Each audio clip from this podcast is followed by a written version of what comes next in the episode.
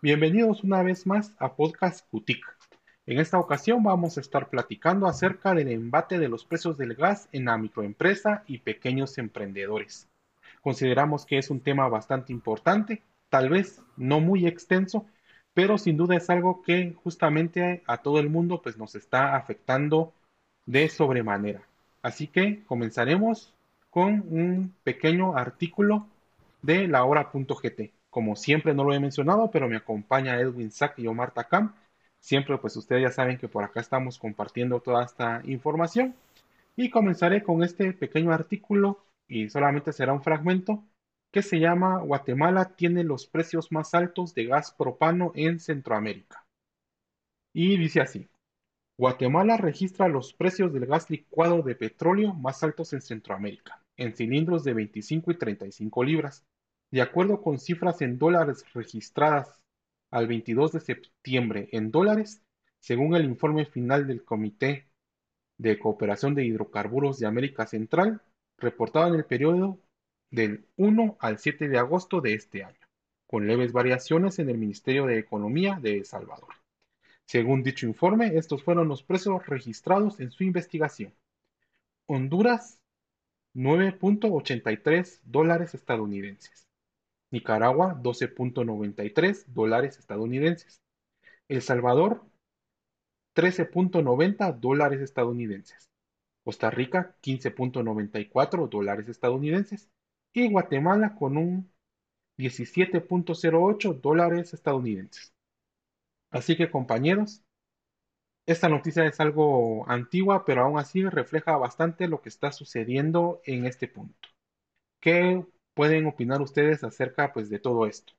Bueno, aquí eh, creo que este, esta noticia, ¿verdad? Y en general el aumento que se viene dando, no solo del gas, sino también que vemos de los combustibles, la verdad es que tiene un gran impacto, sin importar eh, si es un, un impacto a la familia, a la persona trabajadora o al emprendedor, ahí está.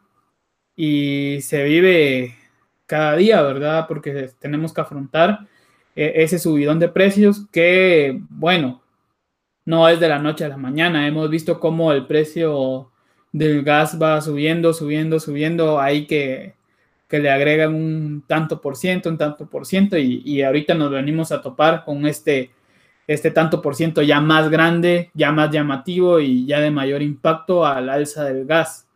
Y bueno, de los combustibles, ¿verdad? Aunque ese tema lo vamos a dejar de lado y nos centramos en el gas en, este podcast, pero hay que hablar, hay que hablar del impacto.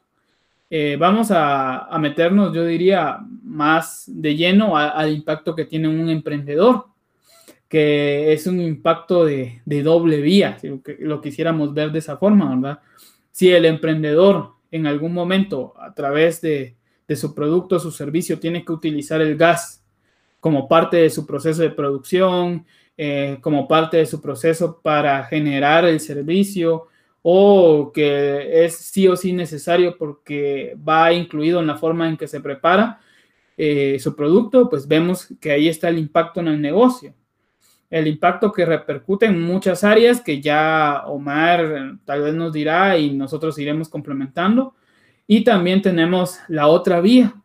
Eh, pensamos en, este impacto solo como parte del emprendimiento, pero recordémonos que la persona también tiene su hogar, también tiene eh, su cocina propia que está alejada a lo que haga con su emprendimiento. Entonces, estas personas resienten en doble impacto, en doble vía no solo tanto para la producción, sino lo resienten también directamente eh, en su vida diaria, ¿verdad? Así como nosotros también lo resentimos en la vida diaria, pues ellos también lo resienten. Sin embargo, hay que dejar en claro una situación, ¿verdad? Aquí lo importante y una, herramienta que, que, pudo haber ayudado bastante a los emprendedores a dislucidar todos estos problemas es la de la planeación y también la del análisis de tendencias, ya que aquí he encontrado algunos artículos donde se muestra que el alza del precio del gas pues ha venido dándose de forma paulatina, ¿verdad? Por, por pedacitos, por pedacitos, como lo menciona, por ejemplo, un artículo de prensa libre que hace alusión que eh, es el sexto aumento en el gas, como lo podemos ver. E incluso aquí en artículos directos de la página del Congreso de la República, vemos que menciona el aumento del gas, principalmente en, en 25 libras y 35 libras, y se nota que ha venido siendo como una escalerita, entonces siento que a esto no es quitar culpas, por supuesto, ni nada por el estilo, sino ni echar culpas tampoco, sino siento que es eh, utilizar las herramientas y, dar, y dar a conocer para qué están, ¿verdad? Y en este caso, el análisis de tendencias y la planeación, creo que, que forman parte importante para ir adecuándose a lo que a lo que nos viene, ¿verdad? Que son estos aumentos, al menos de parte de los emprendedores. Otra herramienta que, también queda bien mencionar, ¿verdad? Es el análisis PESTEL. Queda bastante bien mencionar esta herramienta, la cual en una de sus áreas podemos observar eh, el aspecto económico y también el aspecto político, porque parte del aumento del gas eh, viene dado por ciertas políticas que no se han reformado, ¿verdad? Y que no se reforman ya sea porque no hay voluntad o porque favorecen a un sector o bueno, porque simplemente nos han hecho, ¿verdad? Sabiendo cómo, cómo está el país. Pero, eh, como les digo, esto no es de mencionar culpables ni quitar culpas, sino que es de, de saber eh, tomar esto como un ejemplo para que los emprendedores vean que realmente eh, para algo están las herramientas, ¿verdad? Entonces yo quisiera iniciar el podcast con eso, diciendo de que es duro y para los emprendedores más, aquellos que utilizan el gas también para su producción, es más porque es doble doble impacto, tanto en su bolsillo como en el impacto de la producción de su producto su servicio. Y que sin embargo, eh, para iniciar, pues es importante mencionar que sí pudimos haber preveído un poco esto y ayudarnos con esa prevención, pero igual siempre íbamos a, sufrir el impacto, pero posiblemente sería un impacto menor o estaríamos ya teniendo estrategias para mermar el impacto del alza en los precios del gas. Entonces, no sé qué nos comparte Omar al respecto. La naturaleza del tema, yo creo que lo resumiste bastante bien. Yo lo que sí resalto es la parte de la planeación. Yo creo que es una parte que lastimosamente los emprendedores tienen muy descuidada y que realmente cuesta mucho que trabajen de una forma adecuada. Si tenemos una buena planeación, nos podemos evitar todo este tipo de problemas. Más allá de eso, también tenemos que tomar en cuenta muchos factores que lastimosamente afectan a Guatemala, que es la forma en la que se desarrolla la competencia, si podríamos llamarlo así, de estas empresas que proveen estos servicios, que lastimosamente es algo muy similar a lo que sucede con las telecomunicaciones. Y no es, no sé si estoy mal, pero yo creo que es un secreto a voces que por estas fechas los precios se van por los cielos en tema de gas.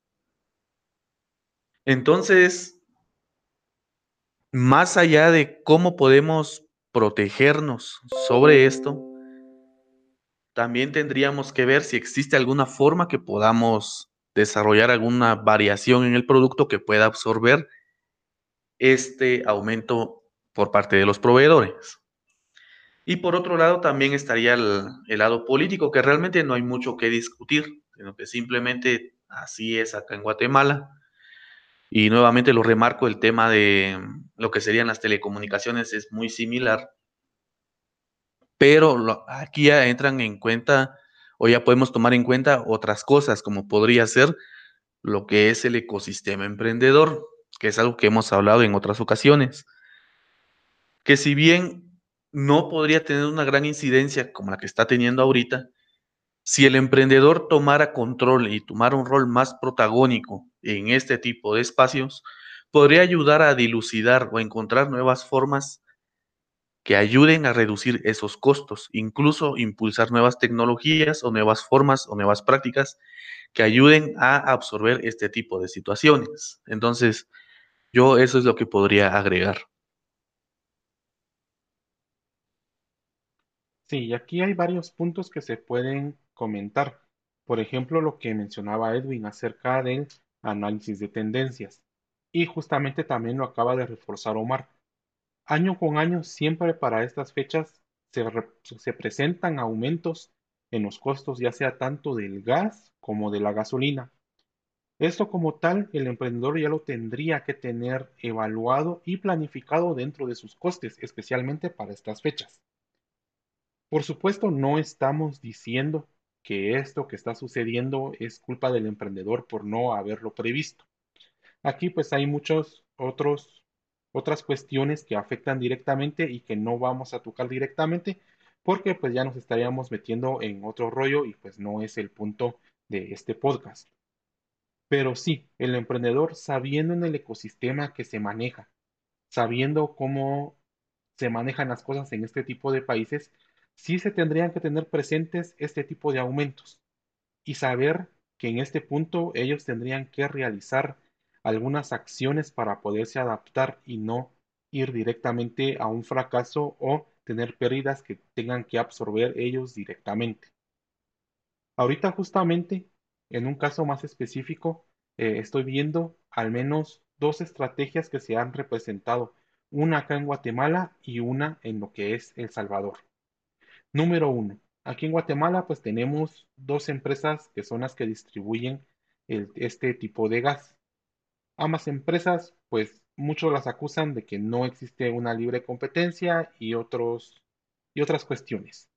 Una de ellas justamente eh, el día de ayer dice que ha congelado sus precios para el cilindro de 25 libras en 132 quetzales, siendo el precio comercial, comercial por decirlo así, de 142 quetzales. Estamos hablando de una diferencia de 10 quetzales, poco más de lo que es un dólar. Esta sería una de las estrategias que esta empresa ha tomado. Se podría decir, así diciéndolo bastante inocente, que ha decidido disminuir sus ganancias con tal de obtener una mayor cuota de mercado. Eso sería específicamente acá en Guatemala.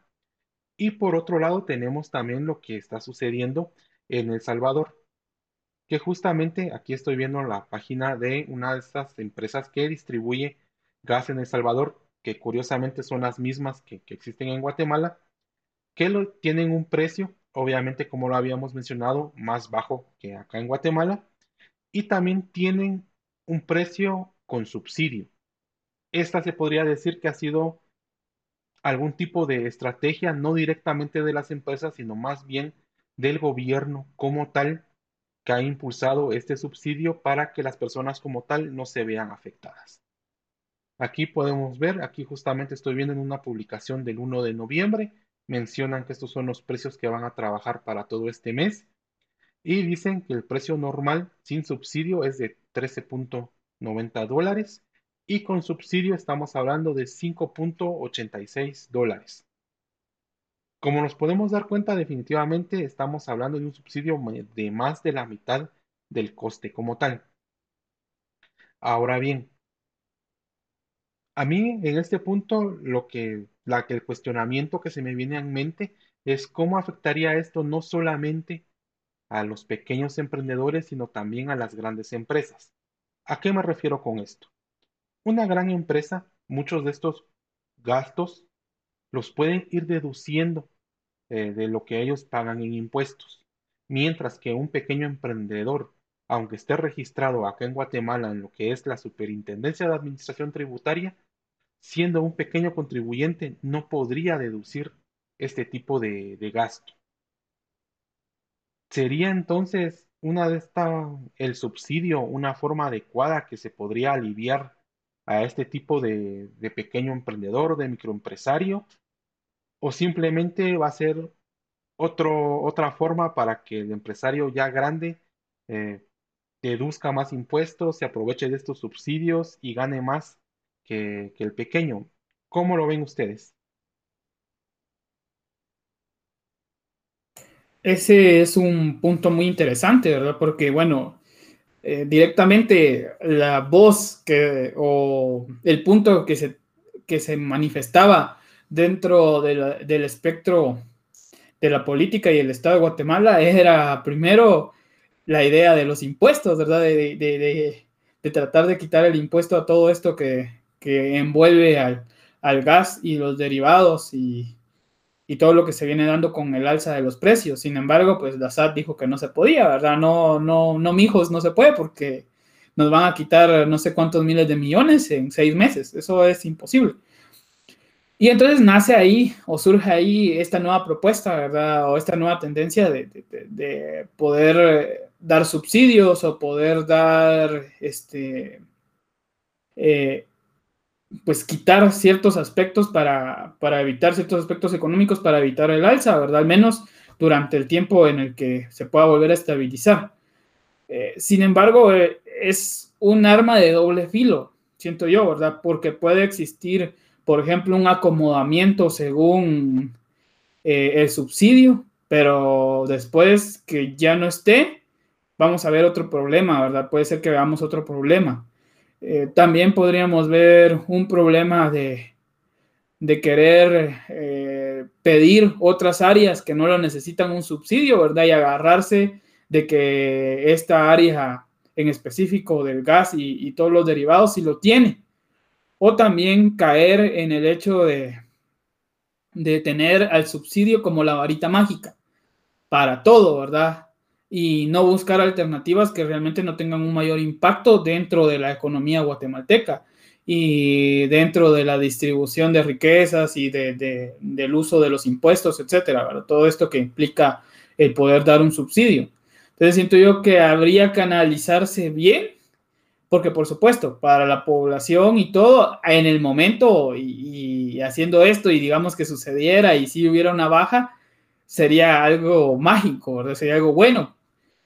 Pero como les digo, yo siento que hay que tener un poco de, miedo a eso, porque puede existir un acomodamiento, ya sea por parte de las empresas o por parte de, los guatemaltecos, ¿verdad? Ya sabemos cómo somos y, me incluyo ahí, ¿verdad? Que nos gusta acomodarnos en ciertos aspectos y cuando nos lo quitan, pues ya vemos los problemas sociales que se dan.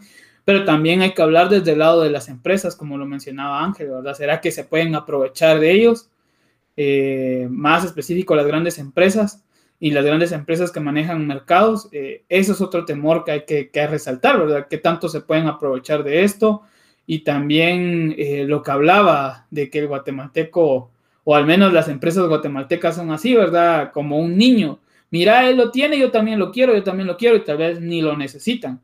Pero por querer cumplir con ciertos sectores o por querer eh, zafar con ciertos sectores pueden llegar a caer en esto, ¿verdad? A dar subsidios o a, dar... Eh, o hacer que a algunas empresas se les quite algo en específico para evitar que, que generen eh, más, gastos y, y, tener alzas en sus productos y esto puede llevar a, acomodamiento malo, ¿verdad? Un acomodamiento malo. Entonces yo, desde mi punto de vista, eh, si se ejecuta hay que tener un poco de cuidado. O sea, sí está bien y no estoy diciendo de que, que no se ejecuten, ni, ni, que soy hater de esto, ni que ni nada, ¿verdad? que no se malentienda, sino que simplemente necesita un buen análisis y también, si se llega a ejecutar, al menos de nuestra parte como pobladores, ser conscientes, ¿verdad? Y, y saber que esto es una medida que posiblemente vaya a durar menos o más tiempo de, lo que se prevea, pero que no va a ser para toda la vida, ¿verdad? Y, que el impacto sí se va a resentir más adelante por, realizar esta acción.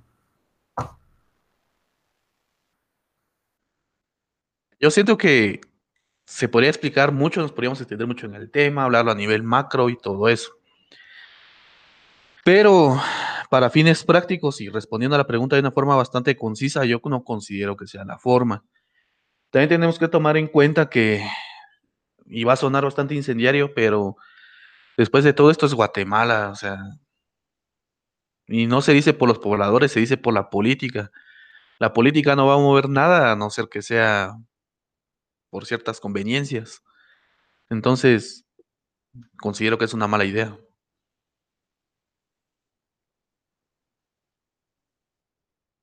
Sí, justamente creo que Edwin lo, mencionó y Omar también, de cierta manera, eh, lo ha hecho con su comentario. Y es que al final, eh, SAT, en este caso, pues la encargada de la recaudación de impuestos, ha dicho que eso no es posible.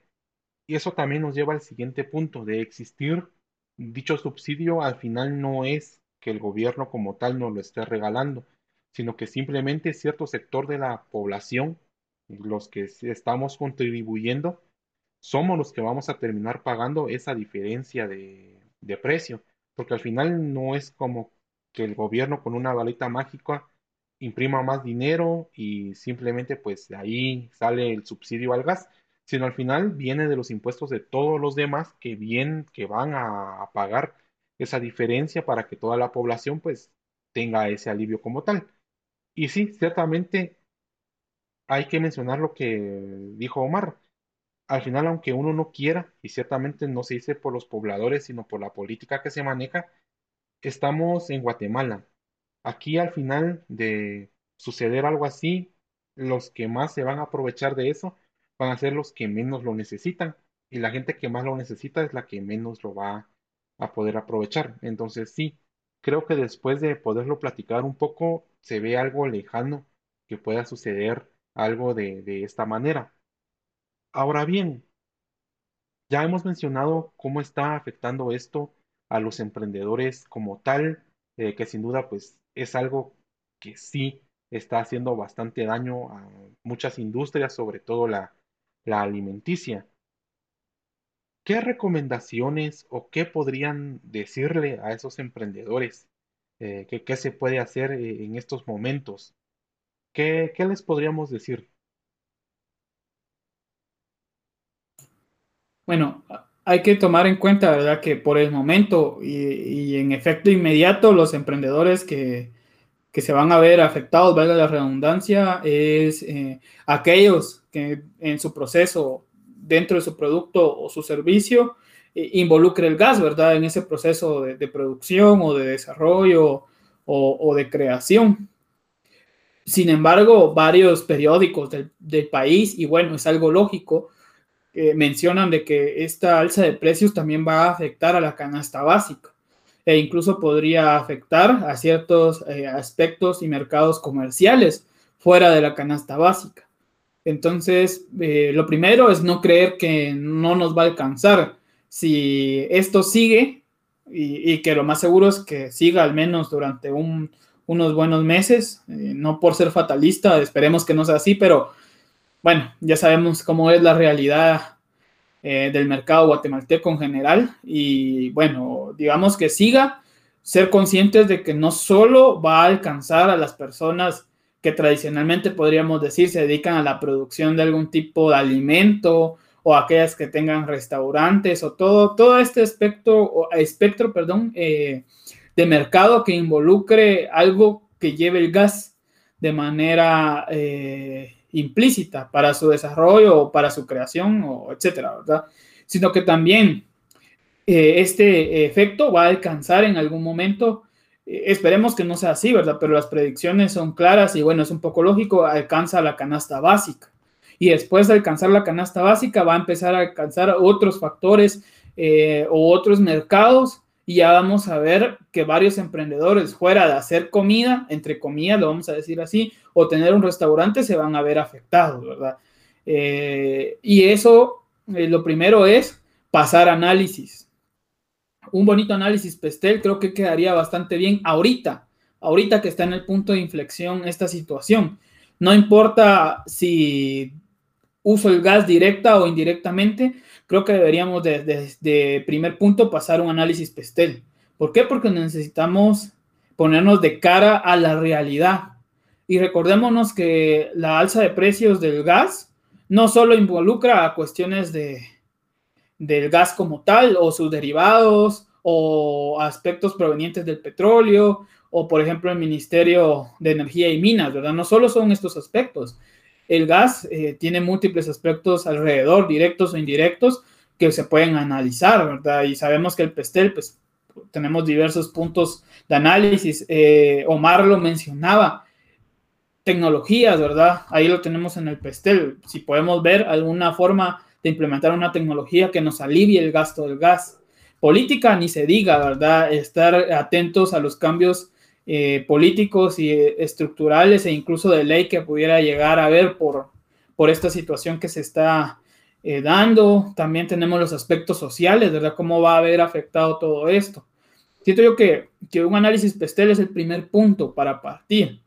También un FODA podría ser un buen punto, ¿verdad? Pero un FODA desde el análisis del uso del gas en mi empresa, ¿verdad? No de toda la empresa, sino desde el uso del gas.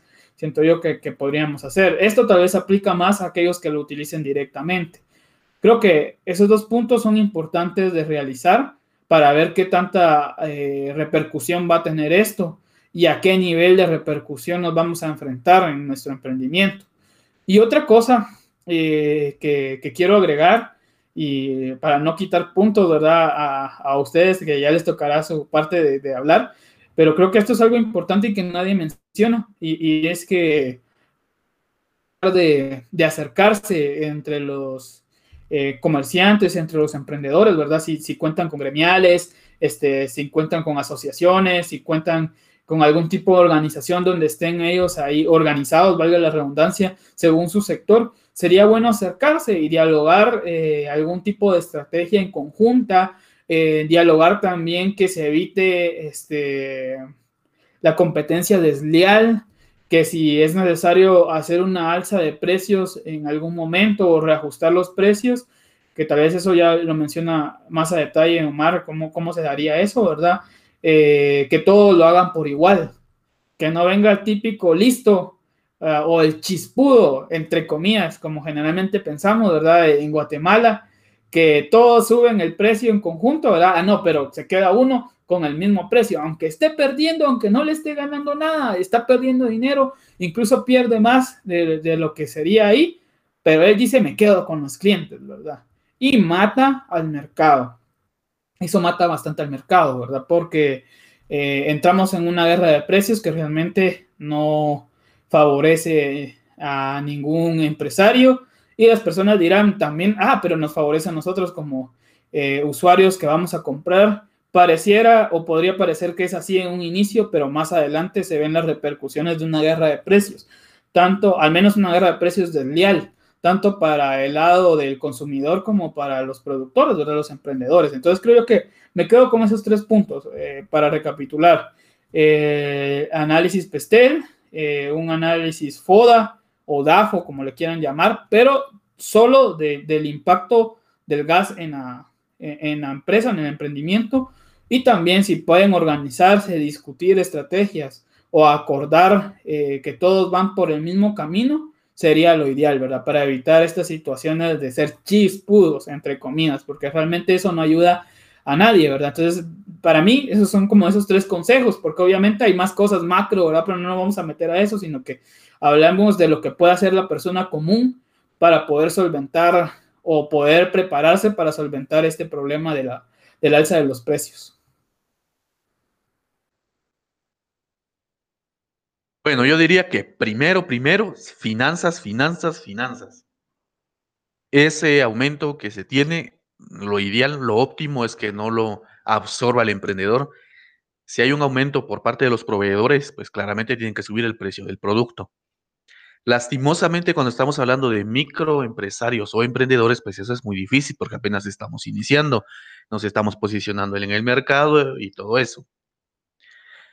Yo intentaría que trataran de crear alguna variación del producto con algún ingrediente que pueda resultar siendo exótico, por decirlo de una forma, en lo que ellos están produciendo, que les ayude a generar cierto valor agregado y que les permita de una mejor forma asimilar ese aumento de precio. Desde luego también lo podrían aplicar a una estrategia de temporalidad, porque ya tenemos cerca Navidad, ya todo, si nos vamos, si vamos ahorita a un centro comercial, vamos a ver que ya todo está decorado.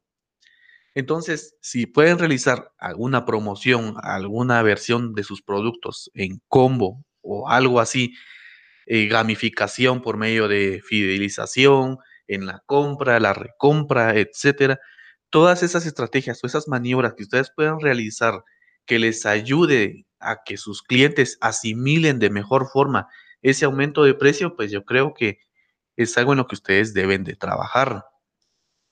Por otro lado, tenemos lo que decía Edwin, buscar la forma de que un grupo de productores desarrollen sus buenas prácticas o que incluso desarrollen una producción conjunta que les ayude a bajar ese costo que van a tener a la hora de producir. Y también tenemos que tomar en cuenta la buena práctica de producción, el gas esté quemando de forma correcta.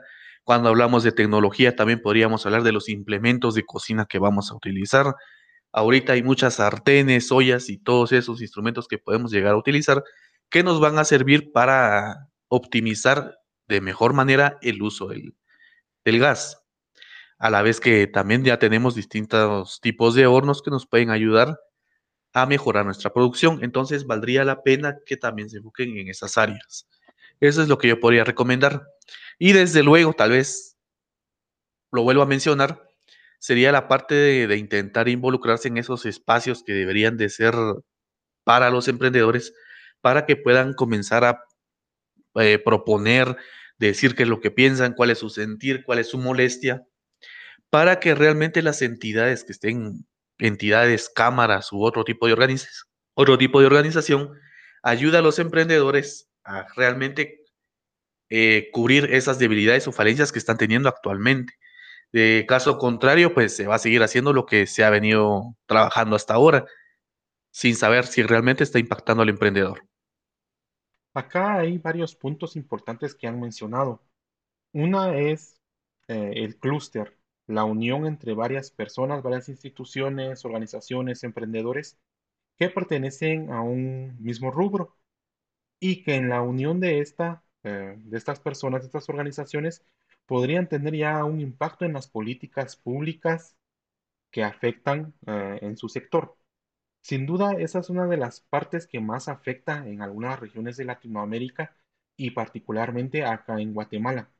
Acá las personas para los que no son de Guate, pues son muy desconfiadas y eso sin duda nos afecta bastante. Por ejemplo, en este tipo de situaciones ya diferentes empresas, diferentes emprendimientos ya unidas podrían ya tener una voz, una voz que en general sí ya se escuche y que puedan incidir en las cuestiones que están sucediendo en este caso con los precios y la alza que, que están teniendo y que hasta este momento pues parece no, no detenerse. Cada, casi que cada semana o cada par de semanas, pues este precio sigue aumentando y sigue aumentando. Sin duda, sí. Esta parte del clúster es completamente necesario y tendría que ser parte de un ecosistema que sea sano.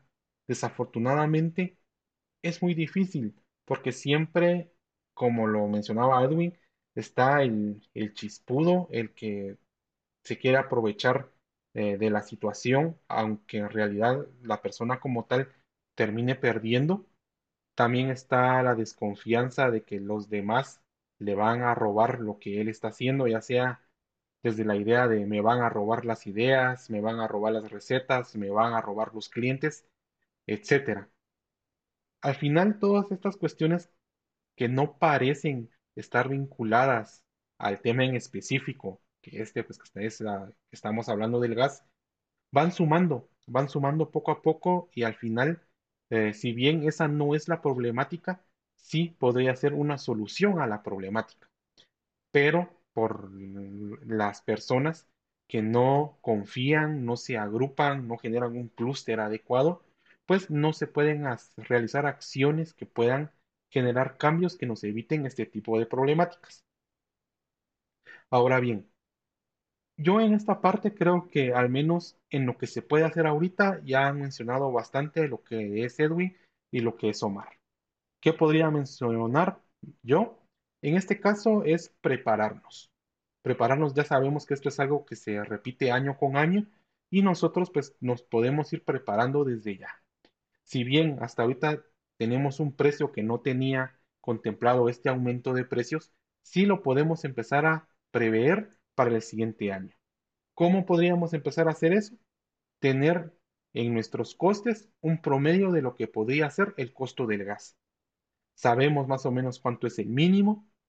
Ahorita este año pues vamos a ver cuál va a ser el máximo y en base a eso podemos ir viendo un promedio, un promedio que vamos a ir agregando a nuestro precio de venta. Entonces, ¿qué es lo que va a suceder? Cuando el gas baje por debajo de ese promedio, nosotros ya sabemos que vamos a ganar más de lo previsto. Y cuando ese precio aumente sobre ese promedio, sabemos que vamos a tener un margen de ganancia menor. Por supuesto, Este margen de ganancia nosotros ya lo tenemos que tener calculado con precios máximos, que si bien sabemos que nuestra ganancia va a ser menor, siempre va a existir y no vamos a pasar a números rojos. ¿Qué beneficios tenemos con esto? Que el siguiente año, cuando los demás emprendimientos vuelvan a hacer un reajuste de precios, nosotros los podemos mantener y podemos aparentar pues no tener este subidón de precios que los demás están teniendo. Y no es porque no lo estemos realizando, sino que nosotros lo realizamos con antelación y ya previendo pues este tipo de contingencias. Ahora bien, y tal vez ya para ir terminando esta edición del podcast, ¿cómo ven esta situación que en este punto pues es algo extrema y algo que está golpeando duramente a muchos emprendimientos? Como una oportunidad o incluso tal vez un tipo de gatillo que está ahí para forzar la innovación en emprendimientos y microempresa.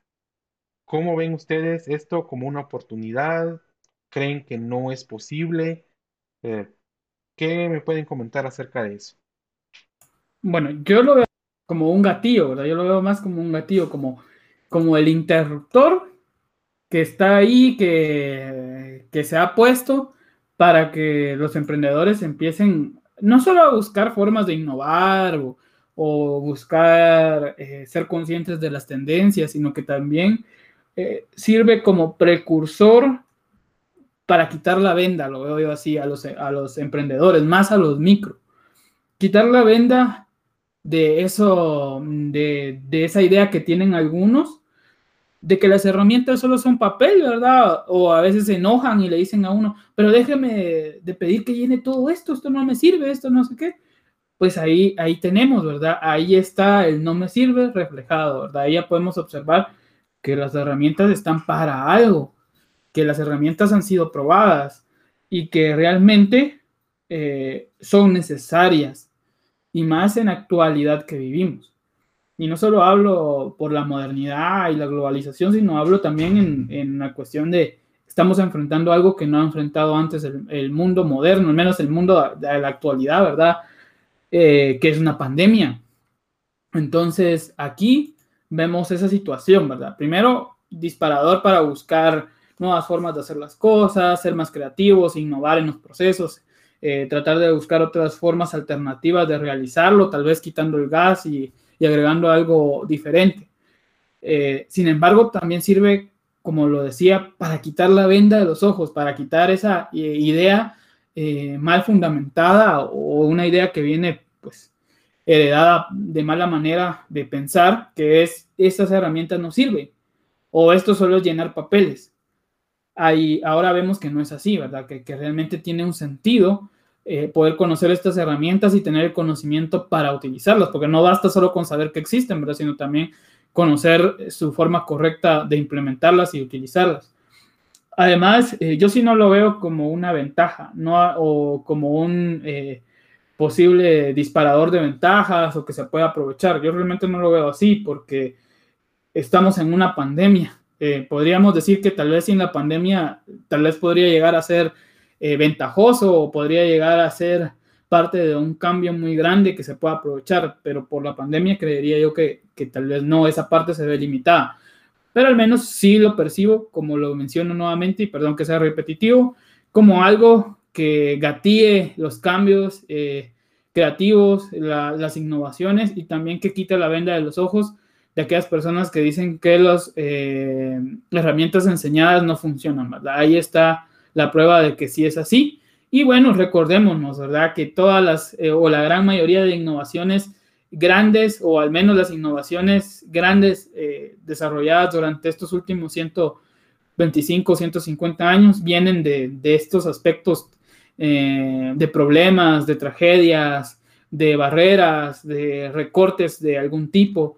Vienen de ahí, ¿verdad? Vienen de esa necesidad del ser humano de querer siempre solventar los problemas. Entonces creo que, que dejaría ya como último punto el no desfallecer, ¿verdad? Es cierto, esto yo ya lo dije, ¿verdad? Desde un punto fatalista, esto tal vez no lo veo como un trampolín, eh, pero lo veo tirarme a llorar constantemente, ¿verdad? No tirarme a, ahí a dar solo culpas y culpas. Sí, yo puede ser que no sea el culpable, ¿verdad? Eh, de hecho, es así, ¿verdad? Yo pienso que no somos los culpables, sino hay algo más atrás, el gobierno, etcétera, lo que quieran ponerle nombre. Pero yo creo que es el momento de dejar de tirar culpas, de dejar de llorar, porque, bueno, eso no nos trae nada, ¿verdad? Y a remangarnos eh, las mangas y empezar a, pensar alguna forma de solventar esto. Ya dimos algunos consejos pequeños, pero útiles, pero hay más formas, ¿verdad? Y el emprendedor está ahí y siempre se destaca uno de los, de los puntos del perfil emprendedor a destacar, es eh, el hecho de que puede puede salir de estos problemas, ¿verdad? Él puede afrontar y partir de un punto malo a un punto de cambio. Entonces yo, yo lo dejo ahí, ¿verdad? Tratar de, de, ver esto eh, como lo que es, pero no de caernos y solo llorar, ¿verdad? Sino pasar página y empezar a buscar la forma de, de hacerle frente, porque como les decía, puede ser que esto se acabe el otro mes o puede ser que siga o sea un fenómeno temporal, ¿verdad? Que se dé durante los últimos meses del año, se establezca últimos meses del año. Entonces es mejor tomar cartas en el asunto y empezar a buscar un cambio. Yo, yo lo dejaría por ahí. Una redundante, pero sí, o sea, hay que ser resilientes, hay que seguir para adelante. Y desde luego tenemos que tomar en cuenta que cuando hablamos de que tenemos que ser creativos y que tenemos que desarrollar ciertas innovaciones para mejorar nuestros procesos de producción, o algún otro tipo de actividad que nos ayude a mantenernos vigentes en el mercado, no nos referimos a que tenga que ser exactamente algo grande, cuando incluso puede ser una pequeña modificación en la forma en la que hacemos las cosas que nos puede ayudar a lograr este cometido. No necesariamente tenemos que llamar el día de mañana a Elon Musk y decirle, chavo, mándame a tus ingenieros de Tesla para que me construyan una estufa eléctrica. O sea, no puede ser una pequeña actividad que nos ayude a mantenernos vigentes en el mercado.